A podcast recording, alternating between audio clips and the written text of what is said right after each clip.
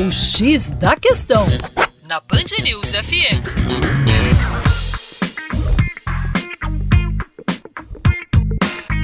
Olá, eu sou o professor Percy Fernandes da equipe Terra Negra. Em 2016, durante uma expedição ao norte da China, o geólogo Wilson Teixeira, professor do Instituto de Geociências da Universidade de São Paulo, notou uma semelhança entre as rochas ricas em grafita da região de Jianglinji e as do município de Itapecerica, no estado de Minas Gerais. De volta ao Brasil, ele e outros quatro geólogos confirmaram sua conclusão.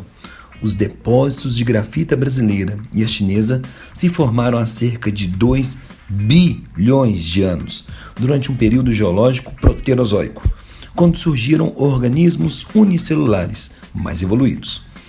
A idade da grafita e as características das rochas em que ela está incrustada levaram os pesquisadores a propor que a região de Itapecerica e a de Jianglinji, hoje separada por quase 17 mil quilômetros de distância, já foram vizinhas naquele passado distante, quando integraram um dos mais antigos supercontinentes da Terra, o Colúmbia.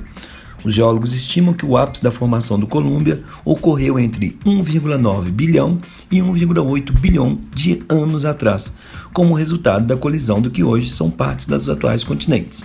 O supercontinente teria existido até por volta de 1,4 bilhão de anos atrás, quando começou a se desfazer em consequência do movimento das placas tectônicas, os imensos blocos que compõem a camada rochosa mais externa do planeta. Para mais, acesse o nosso site educaçãoforadacaixa.com.br. Um abraço.